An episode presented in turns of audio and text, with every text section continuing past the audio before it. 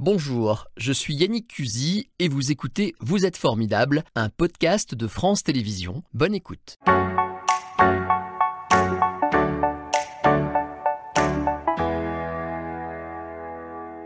Bonjour Marie-Claude Lovisa.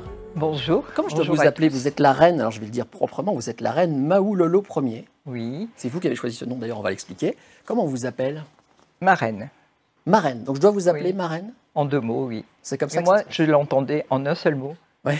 parce qu'il y avait beaucoup d'enfants autour de moi. Ouais. Et quand ils me disaient marraine, c'était comme si j'étais leur marraine. D'accord. Alors, on, va, on va expliquer parce que ça paraît comme ça incroyable. Et on est très sérieux. Vous êtes vraiment reine au Togo. Euh, vous régnez sur 11 villages, c'est ça?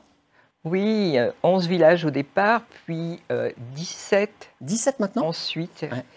Parce qu'en fait, euh, les gens ont voulu se rapprocher de moi pour obtenir de l'aide et pour surtout que j'aide leurs enfants au niveau de l'école. Et vous l'avez fait, on va raconter tout ça. Euh, vous êtes donc lyonnais, je l'ai dit. Euh, un beau jour, euh, alors vous, on peut-être repartir même en arrière, vous étiez fille de gare champêtre, c'est ça, rien ne vous prédestinait. Vous Oui. n'êtes pas une héritière royale. Papa était garde champêtre Ouais. à Suze-la-Rousse dans la Drôme. Ouais. Et quand on m'a proposé de devenir reine au Togo, j'avoue que ça m'a fait sourire. J'ai pensé à papa, qu'il repose en paix. Eh oui, magnifique. Et j'ai accepté. Ouais. J'ai accepté tout en sachant que ça allait demander beaucoup de d'abnégation de moi, beaucoup de travail aussi.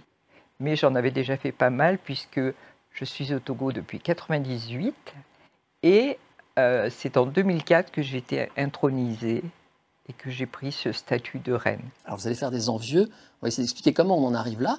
Encore une fois, j'insiste, vous n'étiez pas prédestiné, vous avez fait des, vous avez travaillé à l'usine, vous avez même été ingénieur informatique, c'est ça quand vous étiez dans notre région. Donc en fait, rien à voir avec ce qui est arrivé ensuite. Et comme vous l'avez dit, en 98, vous partez là-bas au Togo. D'abord, pourquoi vous partez au départ? Pourquoi vous allez là? Tout simplement, je pars re- retrouver une amie que je salue au passage, Ah qui s'appelle Marie-Claire, et qui fêtait son anniversaire. Et en fait, euh, au départ, je savais tout juste où était le Togo. Ah oui. Et quand je suis arrivée au Togo, j'ai eu envie évidemment de découvrir.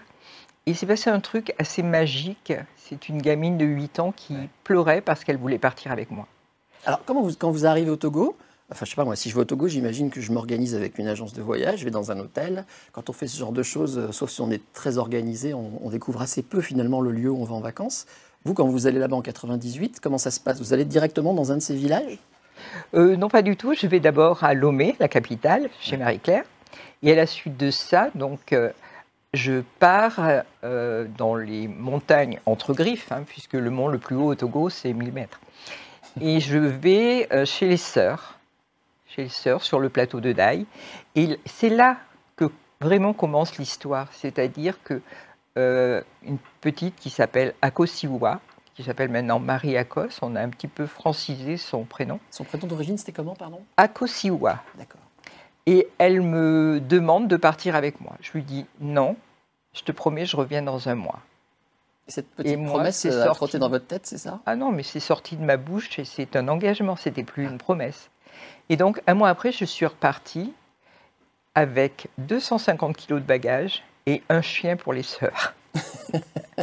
Donc votre idée, c'est quoi? Parce que je crois que vous vendez même à un moment donné vos biens ici à Lyon euh, pour vraiment vous investir là-bas. Votre idée, c'est quoi? C'est de changer la vie juste de cette petite fille, de faire quelque chose pour le village déjà? Mais j'ai un petit peu l'impression que ça s'est fait tout seul, pardonnez-moi. Ah ouais J'ai en fait repris une école qui devait fermer, créé une case de santé et je me suis occupée de développement. J'avais acheté un terrain dans la brousse au milieu de nulle part. Et c'est là que- qu'a commencé mon, mon histoire vraiment. Donc il y avait Marie Cause d'un côté, puis après il y a eu des jeunes filles abusées sexuellement, et il y a eu la case de santé donc, qui a été créée avec euh, un ami qui est pharmacien, qui était pharmacien, puis qui était euh, le doyen de la fac de pharmacie à Caen. Et ils ont souhaité, avec son beau-frère, m'aider à créer une case de santé. Et dans cette toute petite case de santé sont nés une centaine d'enfants. Ah ouais. À Lobisa-Copé. C'est un grand Lobisa-Copé, commence. puisque ce village a pris mon nom Ouais. dans la mesure où euh, il a été créé de toutes pièces. Alors, expliquez-moi, quand vous allez au Togo, c'est pas aller euh, dans le sud de la France. C'est quand même euh, le climat est différent, la vie est différente. Au début, quand vous découvrez ce pays, vous découvrez, j'imagine, euh, plutôt de la plutôt de la misère, plutôt des difficultés sociales? Je découvre en effet euh, de la difficulté au niveau de l'école. Il y avait beaucoup plus de garçons que de filles. Qui allaient à l'école. On a gagné puisqu'on est arrivé à faire en sorte que les filles euh, soient à 50%, voire même 54% une période à l'école. Mhm. Et il n'y avait rien, rien. C'est-à-dire que les enfants euh, n'avaient pas de bureau, n'avaient pas de, de cahier, leur tenue était obligatoire, mais les parents ne pouvaient pas l'acheter. L'école était payante à l'époque. Mhm. Et quand je suis arrivée euh, sur le terrain où on a construit l'Ovisa Copé, il y avait une école sous Payotte qui devait fermer parce que c'était une école d'initiative locale et euh, les gens ne s'entendaient pas. Donc du coup, euh, ils voulaient fermer l'école. Et je l'ai reprise. Ça veut dire quoi? Ça veut dire que j'ai payé les enseignants. Vous avez vendu euh, votre propre maison à Lyon, c'est ça, enfin, dans la région lyonnaise? Oui, j'avais deux appartements à Lyon Ouais. que j'ai vendus. Ouais. Et à la suite de ça, donc, avec l'argent, j'ai non seulement euh, créé le village, mais j'ai aidé beaucoup de personnes. On a du mal à imaginer, parce qu'on part en vacances, on se dit je reviendrai vous aider, mais là dans votre tête déjà, vous vous installez, c'est-à-dire vous avez l'intention de changer les choses sur place, vraiment, pour longtemps. Ben, pour longtemps, oui, puisque c'était en 98. Ouais. Et Et je- déjà dans votre tête, c'était c'était ça, c'était ce projet-là. Non, j'ai fait ce que je sentais utile de faire. Ouais. Mais j'avoue que ce n'était pas un projet à part entière. Si on m'avait dit, tu vas faire, tu vas t'occuper d'école, tu vas t'occuper de santé, tu vas t'occuper de développement, Ouais. j'aurais dit, bah, euh, je ne sais pas, moi, j'ai pas appris tout ça. Oui, bah, c'est pour ça qu'on est très surpris. Mais ça s'est fait euh, avec mon cœur, ça s'est fait aussi avec euh, le soutien d'amis, pas toujours financier, encore que, mais ça s'est fait avec leur soutien. Et c'est vrai qu'ils avaient beaucoup d'admiration, et moi je trouvais ça normal. Mais c'est mon histoire personnelle qui m'a ramené à ça, tant sur le plan de la santé. Mhm. hein, euh, papa, avant d'être garde champêtre, il était cantonnier, maman ne travaillant pas. Donc des difficultés pour se soigner, des difficultés pour aller à l'école. Donc j'ai quitté l'école, je n'avais pas 15 ans.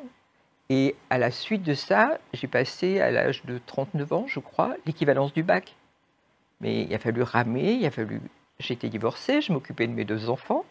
Mais le Togo, j'ai honnêtement, j'ai un peu l'impression que ça s'est fait tout seul.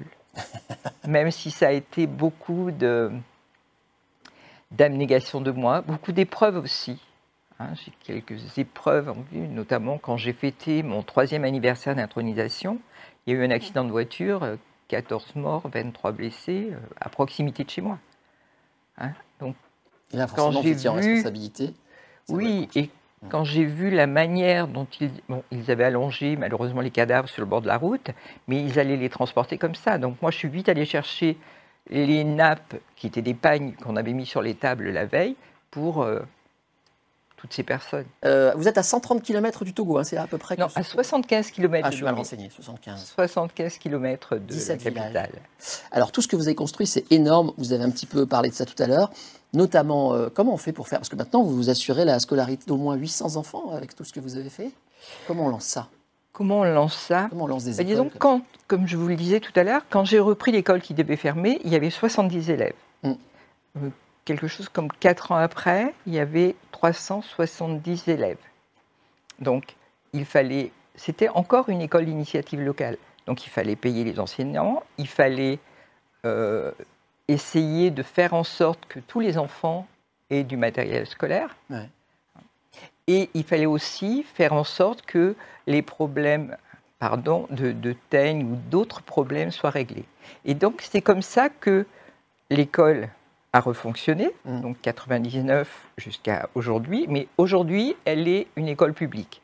C'est-à-dire, c'est l'État qui a pris le relais. Bon. Merci. Oui, comme vous dites. Et ensuite, donc la case de santé qui avait été créée a été agrandie. Parce qu'il faut dire que là-bas, se soigner, c'était aller voir le guérisseur, hein, ce que vous expliquez très bien. Euh, oui, tout à fait. Oui, un peu oui, sommaire, Tout à fait. tout à fait. C'est un petit peu le, bonheur, le petit bonheur de la chance pour se, pour se, pour se soigner. Non, il y en a qui sont très forts. hein. Il y en a Ah qui oui sont très forts, contrairement à ce qu'on peut penser. Ah oui, Oui, oui, oui, mais quand même, vous avez mis en place des choses plus qu'on connaît un petit peu plus. Oui, donc il y avait euh, des pharmaciens, des infirmiers ou infirmières, pardon, qui venaient, qui venaient en stage, alors qui restaient un mois, qui restaient trois mois, qui restaient six mois même parfois, Mhm.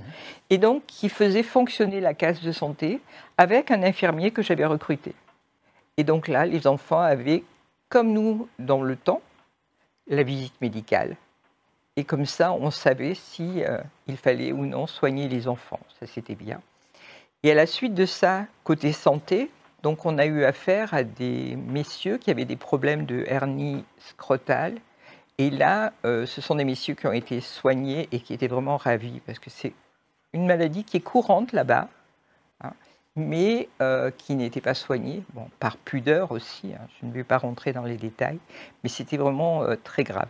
Et par mon intermédiaire, il y a plus de 500 messieurs qui ont été soignés sur une période de, allez, on va dire une dizaine d'années. Même l'armée togolaise est venue à Lovisakopé avec les, comment s'appelle, les salles d'opération mobiles. En fait, vous faites un peu un rôle de, de maire. En fait, c'est un peu politique. Vous, voilà, vous discutez beaucoup avec les chefs, avec tout le monde. Vous faites des réunions. euh, vous dites souvent qu'il faut beaucoup de patience. Là-bas, c'est ça pour régler les choses. J'ai noté une phrase que vous aimez. Vous allez me dire si c'est vrai de Mère Teresa. Ce que je fais n'est qu'une petite goutte d'eau dans l'océan, mais si je ne le faisais pas, cette goutte d'eau manquerait. C'est une belle phrase. Mais c'est ça, en fait. Vous avez fait preuve beaucoup de, de patience et, et de sens de la médiation, finalement. Beaucoup de patience et il faut oser, comme oser aller demander à Monsieur le ministre de l'Armée euh, de faire venir ces, salles d'opération, par exemple, Ouais. mais aussi euh, au niveau de l'école. Monsieur le ministre, donc c'est lui qui a fait en sorte que l'école devienne une école publique. Et en termes de développement, là, euh, c'était il y a une dizaine d'années seulement. hein, parce que je reviens un petit peu en arrière, mais quand je suis arrivée à Lovisakopé, il n'y avait pas d'eau, pas d'électricité, pas de téléphone. Donc je faisais 10 km, par exemple, pour appeler mes enfants et appeler ma maman. Mm. Hein. Mais on faisait avec. Donc au bout d'un an, il y a eu le téléphone, l'eau, on allait chercher l'eau au village d'à côté, donc au forage. Et donc là, j'ai fait installer quatre forages Incroyable. dans les villages et un sur, euh, sur ma propriété, sur le, le- le domaine. Mm. Et puis, euh, au niveau de l'électricité, bah, Monsieur le ministre a été touché par ce que je faisais, parce qu'on avait créé la piste. Alors, je me revois encore au bord de la piste avec des, des, troncs, des petits troncs d'arbres pour bien faire en sorte que ce soit droit. C'était de la maniaquerie, je l'avoue humblement. supervisé. Mais c'était, ah, il fallait être partout. Ouais.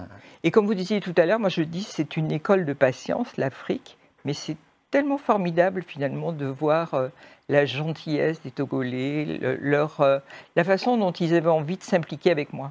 Alors, vous avez vraiment été intronisé. Il y a eu une cérémonie, je crois, qui vous a beaucoup touché. Et vous êtes vraiment, enfin, on va, on va le montrer. Vous avez des, des comment dirais-je, des signes. Vous avez une, une Alors- couronne. Vous appelez ça une couronne? Par exemple, ça c'est une couronne ou un chapeau, Ouais. parce que euh, je rappelle qu'en 2019 je suis rentrée, je n'ai pas pu repartir parce que j'avais un on cancer. va, on va le- on va le dire euh, juste après. Ça, c'est ce que vous portez pour. Et là, c'est euh, la couronne, donc le collier, D'accord. il y avait des chaussures, pas des baskets, et euh, les bracelets, ça fait partie de l'accoudrement Et le- avec Le pan. les bracelets et le pagne, donc, qui est là. Donc le pagne, je le mettais comme ça sur mon épaule. Et vous avez vraiment un, trône, Voilà. en fait. J'avais assez... un trône qui a été sculpté par un monsieur extraordinaire. Ouais. Et voilà. Et pourquoi vous, vos sujets, donc, viennent vous voir pour vous solliciter, pour avoir des... des- Je sais pas, pourquoi, en fait?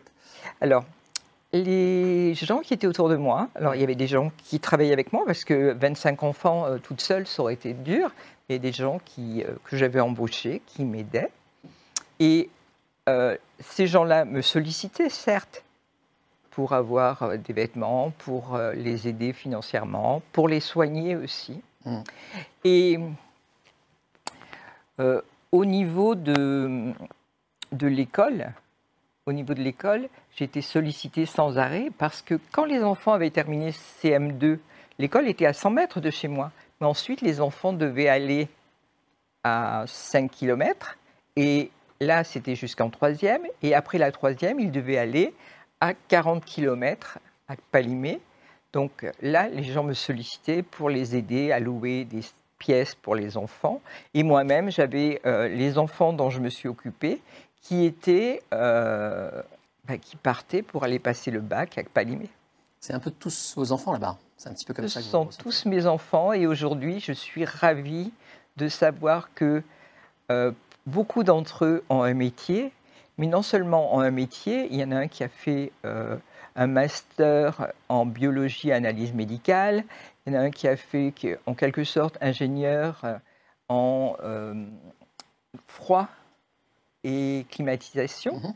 Il y a un petit jeune donc, qui est chez ma fille, qui est le filleul de ma fille, qui est depuis 7 ans chez ma fille, qui vient de passer une licence. Donc euh, ça, récoltez le fruit c'est de c'est tous vos efforts. C'est magnifique. une grande fierté. Ouais, et, Ouais. et si moi j'ai passé l'équivalence du bac à presque 40 ans, j'aurais tellement aimé qu'on m'aide à le passer euh, à 18, 19 ans, je ne sais plus à quel âge ça se passe Ouais. le bac, mais ça aurait été bien. Et vous, l'avez, vous avez permis à beaucoup, beaucoup d'enfants de, de suivre un cursus scolaire et c'est, c'est vraiment magnifique. Alors, sur place, on y arrive. Euh, vous avez un palais. Votre maison Oui. est devenue un palais. hein, c'est Oui. le palais de la reine et c'est logique. Oui. Euh, le souci, c'est que vous avez eu euh, depuis trois ans des soucis de santé. Les choses ont un peu évolué et malheureusement pas forcément dans le sens qu'on pourrait attendre. Vous avez dû rentrer en France euh, pour vous soigner. Je ne veux pas Oui. rentrer dans les détails de votre vie privée, mais ça vous a retenu en France. Le Covid est arrivé derrière. Bref, les choses ne sont pas vraiment arrangées. Aujourd'hui, vous vous êtes éloigné euh, de, de vos sujets, de vos, de vos villages, en fait. Alors, je me suis éloignée physiquement, certes, mais j'ai eu la chance d'avoir une amie euh, française qui est tombée, elle aussi amoureuse du Togo, et qui est allée s'installer juste à côté de mon village. Ouais. Donc, ce domaine que, euh, donc, à cause, en effet, comme vous le disiez, du Covid, à cause du fait que je suis tombée, je me suis fracturé deux vertèbres, et, ça, se fait- et, et- et, euh, cancer du sein Mm. au départ, et je n'ai pas pu repartir. Je n'ai pas pu repartir, mais je suis là-bas euh, intellectuellement si je n'y suis pas physiquement. En contact, toujours, j'imagine. En contact ça toujours, et, et je continue à assurer le salaire des gens qui travaillent avec moi. Donc ils sont quatre. Je continue à assurer leur salaire. J'en suis ravie d'ailleurs parce Ouais. que euh, bon, ce sont des gens adorables, vraiment. Mais vous cherchez quand même à transmettre tout ça? Alors, je voudrais en effet transmettre. Donc, j'ai un ami, Didier, à qui je fais un petit coucou, qui voudrait, euh, avec d'autres amis, racheter l'Obisa Copé pour euh, euh, peut-être prendre le relais et faire d'autres choses là-bas, parce que c'est très grand, c'est un grand domaine avec neuf constructions. Le palais, certes, qui est une maison euh, de plus de 200 mètres carrés, mais là-bas, on n'a pas de problème de chauffage.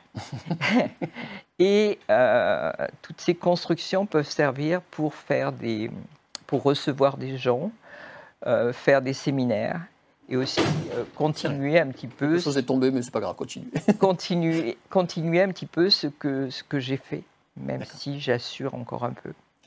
On a bien compris, si vous transmettez le domaine, vous ne transmettez pas le titre de reine. On ne devient pas roi ou reine euh, en récupérant le domaine. C'est pas si simple, j'ai bien compris. hein. Non, le titre de reine, on l'a à vie. À vie, vous êtes reine à Et vie. à partir du moment où on a été intronisé, Ouais. et je reviens sur l'intronisation, c'est vraiment un moment euh, très très fort.